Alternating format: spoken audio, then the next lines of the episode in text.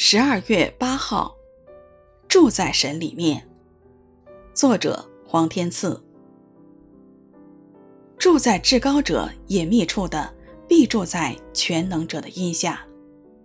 诗篇九十一篇一节。诗篇九十一篇主要是歌颂耶和华神是我们在患难中的避难所，是我们的依靠。作者借母鸟用羽翼覆盖小鸟的图像，形容这位至高与全能的神如何把我们安置在他的荫庇之下。神使我们在患难中得到保护，不致动摇。然而有些时候，我们好像感觉不到神的帮助，为什么呢？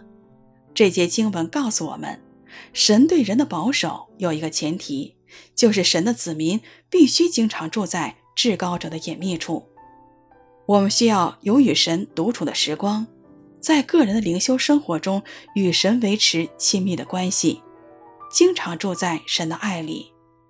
让我们在祷告中求神帮助，能够逃离忙碌与喧闹的生活，与神亲近。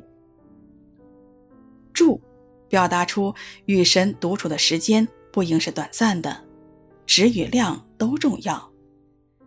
主耶稣也说：“我是葡萄树，你们是枝子。常在我里面的，我也常在他里面。这人就多结果子，因为离了我，你们就不能做什么。愿我们都懂得常常住在神里面的可贵。住在至高者隐秘处的，必住在全能者的荫下。诗篇九十一篇一节。